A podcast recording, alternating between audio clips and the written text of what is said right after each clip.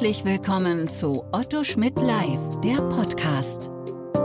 Neueste Urteile, wichtige Gesetze und Rechtsfragen, die die Branche bewegen. Hier kommentieren Expertinnen und Experten, deren Meinung Gewicht hat.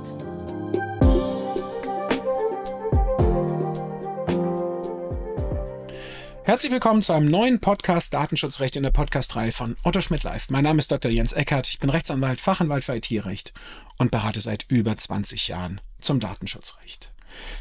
Der Auskunftsanspruch als Betroffenenrecht ist die heilige Kuh des Datenschutzrechts. Das ist sicherlich jedem bewusst, der sich schon länger mit dem Datenschutzrecht beschäftigt. Man erfährt das auch immer mal wieder im Austausch, im friedlichen Austausch mit Datenschutzaufsichtsbehörden, aber auch im streitigen Austausch mit Datenschutzaufsichtsbehörden, dass das sicherlich die Norm ist, mit der sich ein Verantwortlicher, wenn er ihn nicht angemessen erfüllt, am schnellsten in die Nesseln setzen kann. Jedem, der in der Praxis damit zu tun hat, sind natürlich auch die Tücken und die Herausforderungen dieses Auskunftsanspruchs geläufig. Der ist ja sowohl in Theorie als auch in der Praxis eine Herausforderung. Sind nicht alle Punkte schon abschließend ausgelegt. Dieses Jahr gab es vier Entscheidungen des EuGH zur Auslegung, die sich zum Teil überschneiden, aber Meilensteine bilden. Aber man muss sich natürlich auch immer vor Augen führen, was der Auskunftsanspruch in der Praxis bedeutet. In Anbetracht der weiten Auslegung des Personenbezugs einer Information durch den EuGH im Kontext des Artikel 13 haben wir natürlich erhebliche Reichweiten, die zu beauskunften sind. Das lässt sich in der strukturierten Auskunft nach Artikel 15 Absatz 1 häufig weitgehend noch handeln. Ist zwar immer wieder eine Herausforderung, aber wenn man seine datenschutzrechtlichen Hausaufgaben im Übrigen, sprich Verzeichnis von Verarbeitungstätigkeiten und technisch-organisatorische Maßnahmen zur Vorbereitung einer Auskunftserteilung nach Artikel 12 getroffen hat, händelbar.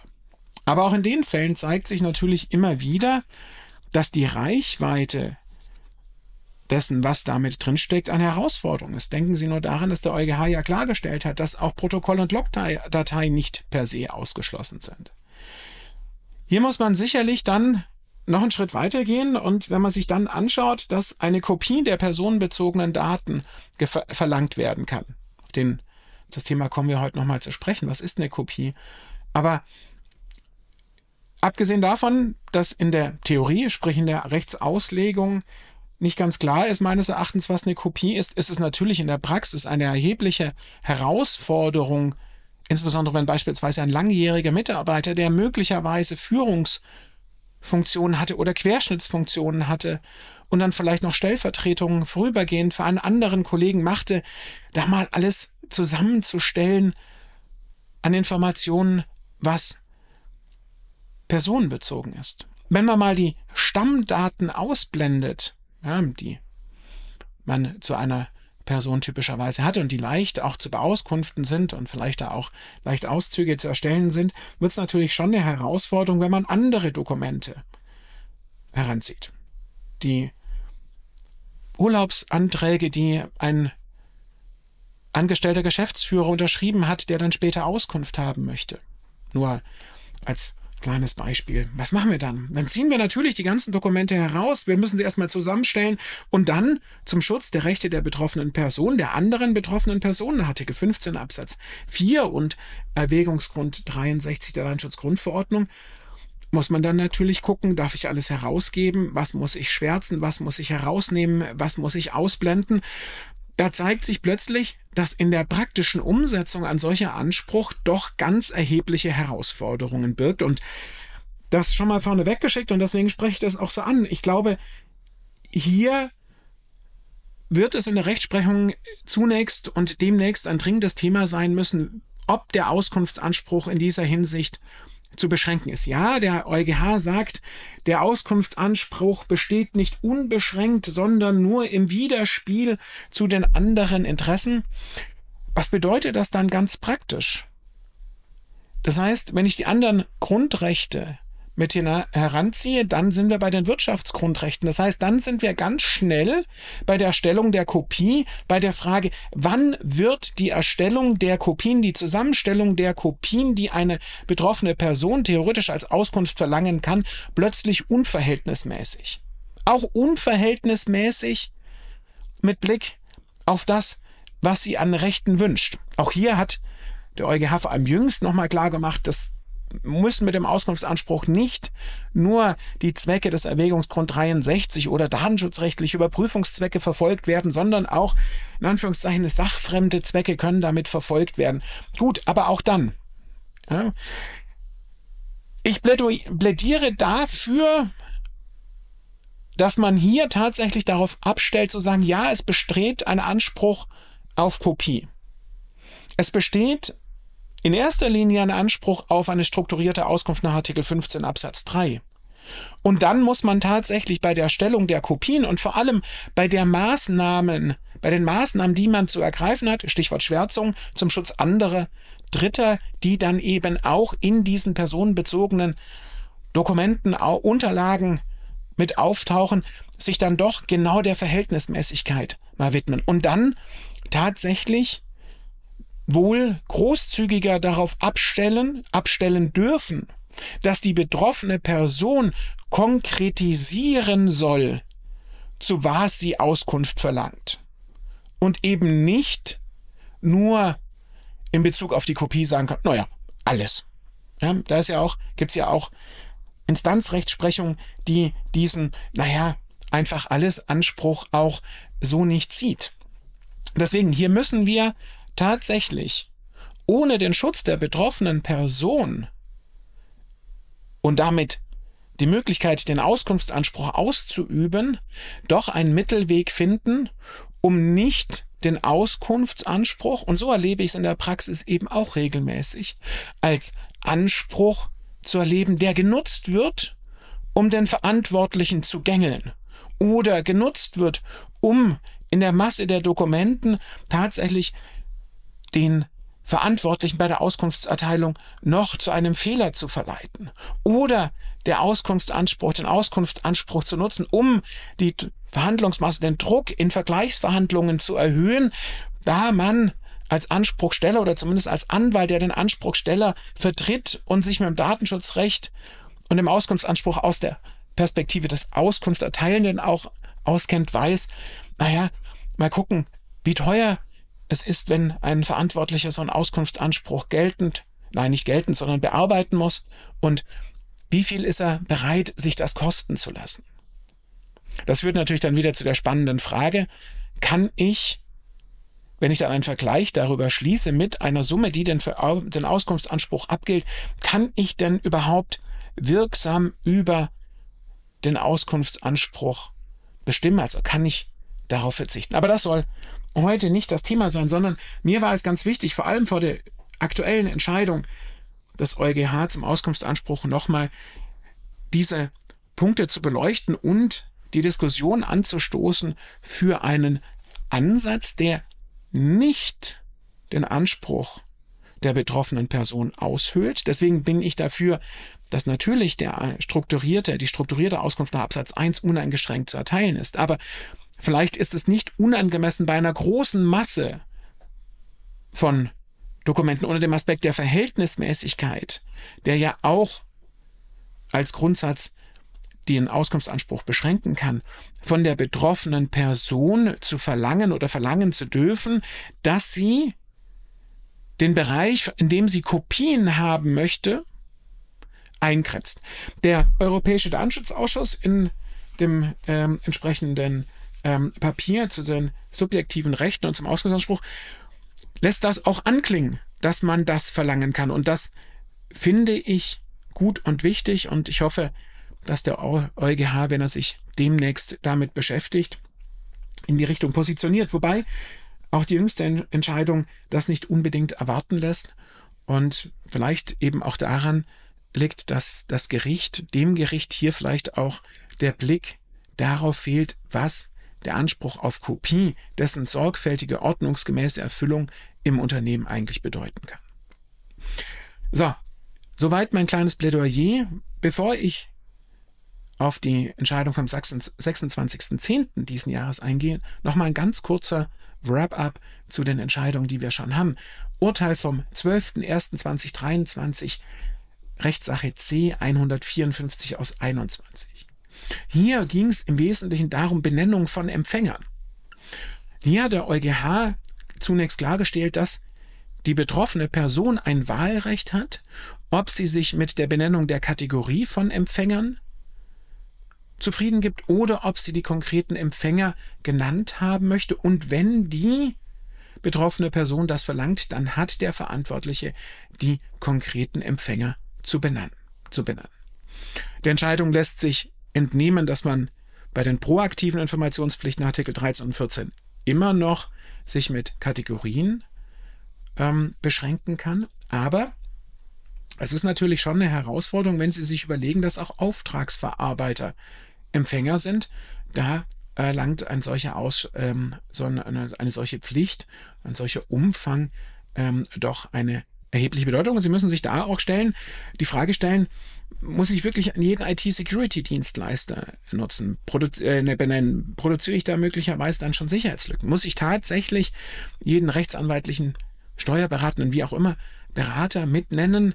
Ähm, offenbare ich da Dinge, ähm, bei denen ich vielleicht tatsächlich auch auf ähm, Beschränkungen setzen kann. Ähm, was der EuGH in der Entscheidung offen gelassen hat, ist, ob eine Speicherung der Empfänger nur für Auskunftszwecke vornehmen muss.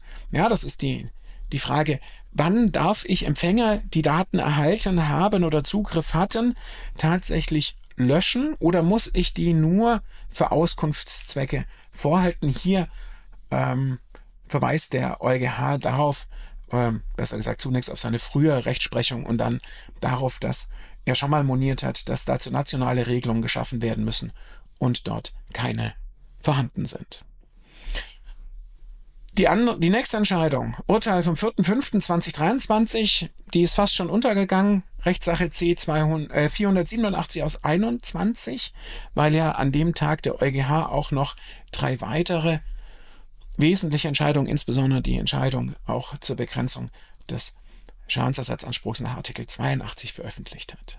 Hier geht es dann tatsächlich um die Frage des Anspruchs auf Kopie und hier macht der EuGH etwas, er legt den Personenbezug schon sehr weit aus. Er tritt damit nicht in Konflikt zur Auslegung des Personenbezugs als solchem. Hier ja auch die EuG-Entscheidung und ähm, auch ein jüngerer Podcast den Sie sich anhören können, sondern weitet das eben aus, begrenzt das nicht, also er begrenzt den Auskunftsanspruch äh, nicht a priori, indem er den Personenbezug finalisiert. Wobei man auch hier darüber nachdenken muss, ob einem solchen Dokument eine gewisse Finalität inne steckt. Ja, also ist dann das Urteil, das veröffentlicht wird, tatsächlich ein personenbezogenes Datum in Bezug auf die Urkundsperson, die das Ganze dann beglaubigt. Ja. Vielleicht kann man hier auch nochmal drüber nachdenken. Das Urteil wird kein personenbezogenes Datum sein. Der Umstand, dass sie es beglaubigt hat, ja, wird wahrscheinlich ein personenbezogen, nein, wird ein personenbezogenes Datum sein, ist ein personenbezogenes Datum. Aber wenn eine Urkundsbeamtin dann tatsächlich eine Urkundsperson Auskunft verlangt, muss ich dann alle Urteile, die beglaubigt worden sind, nach Artikel 15 Absatz 3 als Kopie bereitstellen, alles schwärzen, außer den Beglaubigungsvermerk, damit man immer sieht, was hat sie gemacht, was hat sie nicht gemacht, die Urkundsperson? Oder ist es da nicht angemessen zu sagen, nein, das macht man nicht, das ist ein unverhältnismäßiger Aufwand, das macht man dann, wenn die Auskunft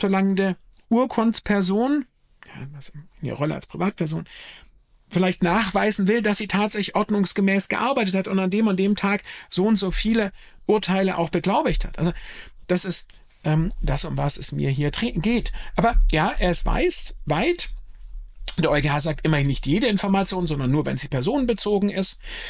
Und dann setzt er sich mit dem, mit der Kopie auseinander. Und ich weiß nicht, wie es Ihnen ging. Ich bin mir nicht schlüssig, ob ich danach, also nachdem ich die Entscheidung gelesen habe, mehr über die die Thematik Kopiewurst. Es läuft darauf hinaus, dass er sagt, keine Reproduktion des Dokuments als solchem, aber eine Reproduktion der personenbezogenen Daten.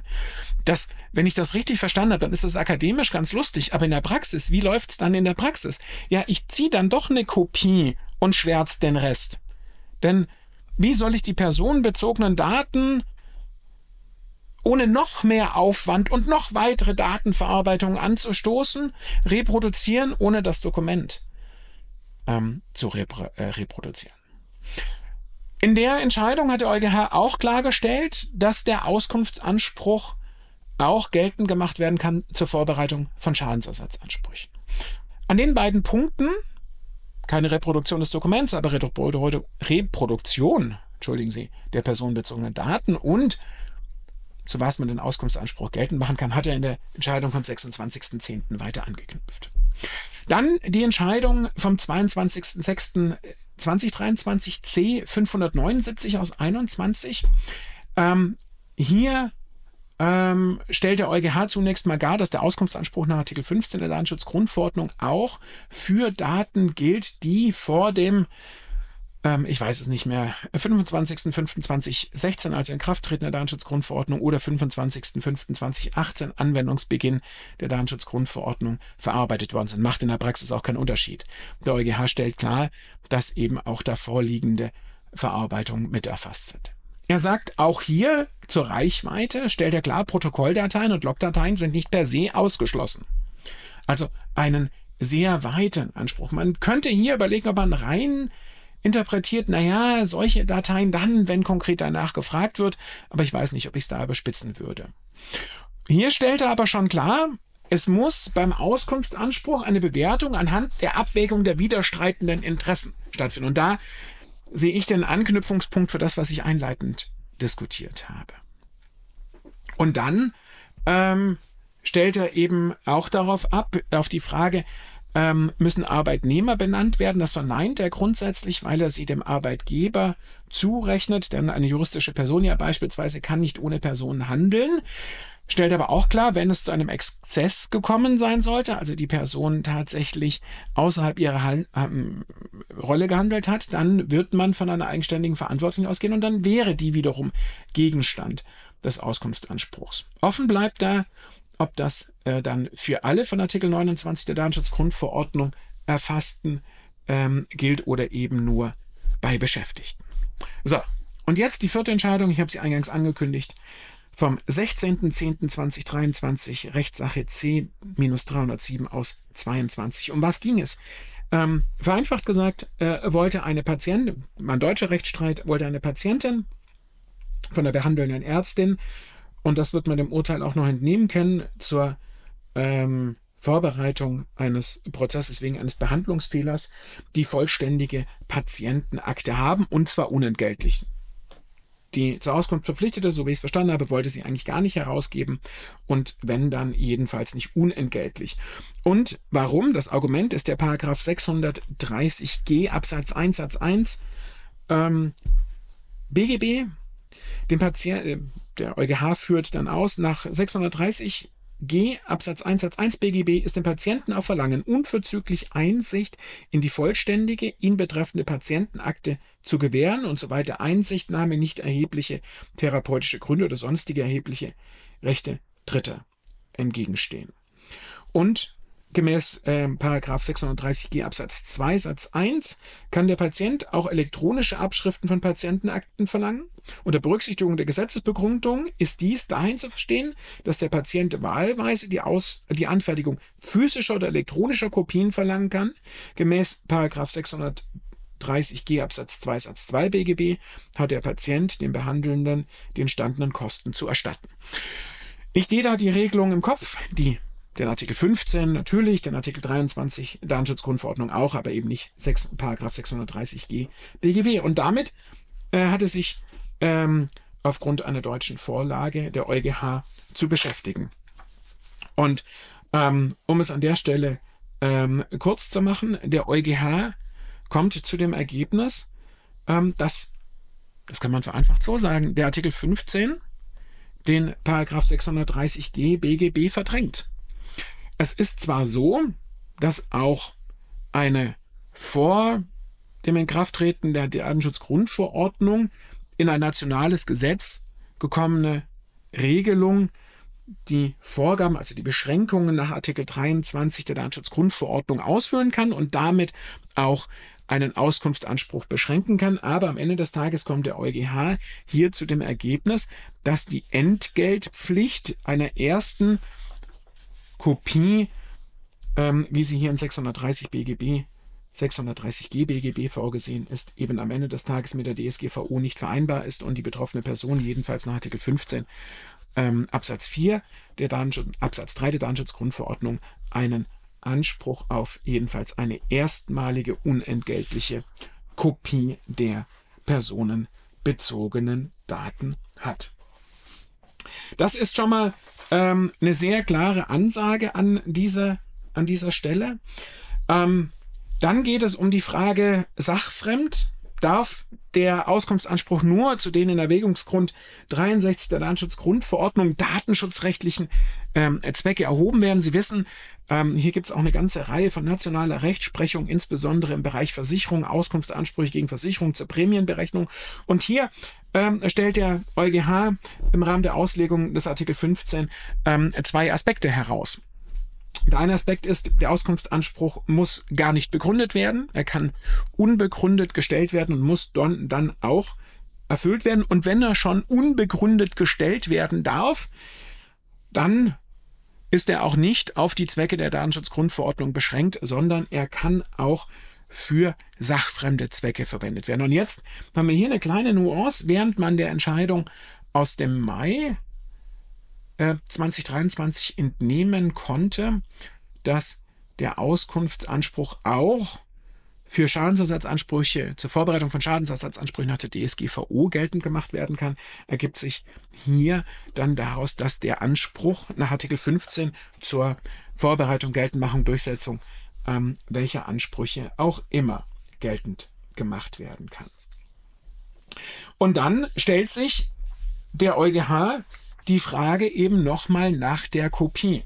Und führt hier aus, wie schon angesprochen, dass dieser Anspruch auf Kopie natürlich nicht unbegrenzt besteht und knüpft an seine ähm, Entscheidung aus dem Mai an dieser Stelle an und ähm, ähm, diskutiert das und hier stellt er sich dann eben tatsächlich die Frage, wie ist es zu gestalten und am Schluss kommt er hier dann zu dem Ergebnis und das ist ähm, die Antwort auf die Vorlage Frage 3. Artikel 15 Absatz 3 Satz 1 der DSGVO ist dahin auszulegen, dass im Rahmen eines Arzt-Patienten-Verhältnisses das Recht auf Erhalt einer Kopie der personenbezogenen Daten, die Gegenstand einer Verarbeitung sind, umfasst, dass der betroffenen Person eine originalgetreue und verständliche Reproduktion aller dieser Daten überlassen wird. Hier haben wir nochmal den Anknüpfungspunkt, den ich vorher schon angesprochen habe, den er auch im Urteil vom 4.5.2023 hatte. Es geht um eine Reproduktion der Daten. In der Entscheidung aus dem Mai hat er noch gesagt, aber keine Reproduktion des Dokuments als solchen. Hier knüpft der EuGH faktisch nun auch wieder an. Dieses Recht setzt voraus, eine vollständige Kopie der Dokumente zu erhalten, die sich in der Patientenakte befinden und unter anderem diese Daten enthalten. Wenn die zur Verfügungstellung einer solchen Kopie erforderlich ist, um der betroffenen Person die Überprüfung der Richtigkeit und Vollständigkeit der Daten zu ermöglichen und die Verständlichkeit der Daten zu gewährleisten. Das bedeutet tatsächlich, dass ein Anspruch auf eine Kopie des Dokuments entsteht, aber ich bin geneigt zu sagen, dass der EuGH hier nicht sagt, dass per se ein Anspruch auf eine Kopie besteht, sondern dann, wenn es erforderlich ist, also die Kopie erforderlich ist, um der betroffenen Person die Überprüfung der, Recht, der Richtigkeit und der Vollständigkeit der Daten ähm, zu überprüfen. Da bin ich dann tatsächlich geneigt zu sagen, dass man die Entscheidung vielleicht doch so auslegen kann, aber das jetzt hier auch nur als Gedankenanstoß, dass der EuGH hier eine zusätzliche Begründung sehen und zulassen würde, dass nicht nur eine Reproduktion der Daten, sondern eine Reproduktion der Dokumente als solche erforderlich ist. Spannenderweise musste sich der EuGH ja auch gar nicht so sehr mit dem Artikel 15 Absatz 4 und dem Schutz anderer betroffenen Rechte auseinandersetzen, denn am Ende des Tages ging es ja in diesem Auskunftsanspruch in erster Linie nur um Daten aus einer Akte, die sich auf die betroffene Person, die den Auskunftsanspruch fordert, verlangt und am Ende des Tages wird man wahrscheinlich die Entscheidung und den Gedanken des EuGH so verstehen können. Natürlich auch den behandelnden Arzt, der möglicherweise da einen Fehler gemacht hat. Ja, ist ja dann gerade auch Bestandteil des Auskunftsanspruchs. Beim, bei der Patientenakte ist es ja auch immer noch so, bei der Behandlungsakte, die nach 600, ähm, nach 630 F anzustellen ist, da geht es ja natürlich darum, dass die unmittelbar danach angestellt wird, um dann im Streitfall, wenn es darum geht, ob wir einen Behandlungsfehler haben oder nicht, auch dem Patienten die Nachvollziehbarkeit zu ermöglichen und den Arzt zu zwingen, es direkt zu dokumentieren und nicht erst, wenn ein Haftungsfall kommt. Also da hat man natürlich nochmal einen ganz anderen Gesamtkontext vor dem Hintergrund, der den ähm, der, der EuGH heranzieht, um den Auskunftsanspruch auszulegen. Und er geht dann weiter. In Bezug auf Gesundheitsdaten der betroffenen Person schließt dieses Recht jedenfalls das Recht ein, jedenfalls eine Kopie der Daten aus Ihrer Patientenakte zu erhalten, die Informationen wie beispielsweise Diagnosen, Untersuchungsergebnisse, Befunde der behandelnden Ärzte und Angaben zu an ihr vorgenommenen Behandlungen oder Eingriffe umfasst.